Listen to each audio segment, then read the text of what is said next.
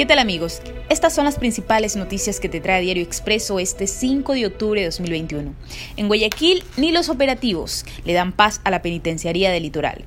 Expreso accedió a un testimonio del pabellón 9. Fuente del GIR confirma que se controló el caos.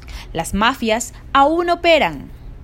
Los Pandora Papers dan de qué hablar en la Asamblea Nacional. El titular de la Comisión de Fiscalización pidió información al presidente Lazo.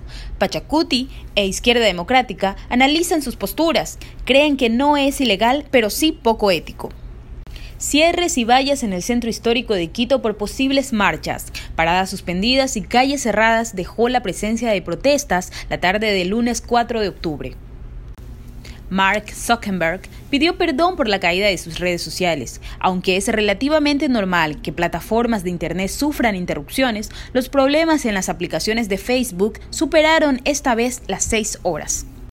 Y en deportes, la gran duda de Gustavo Alfaro. El director técnico de la selección de Ecuador ha probado ya ocho jugadores en la posición de volante izquierdo. Seguirá el ensayo. Revisa más información en www.expreso.es.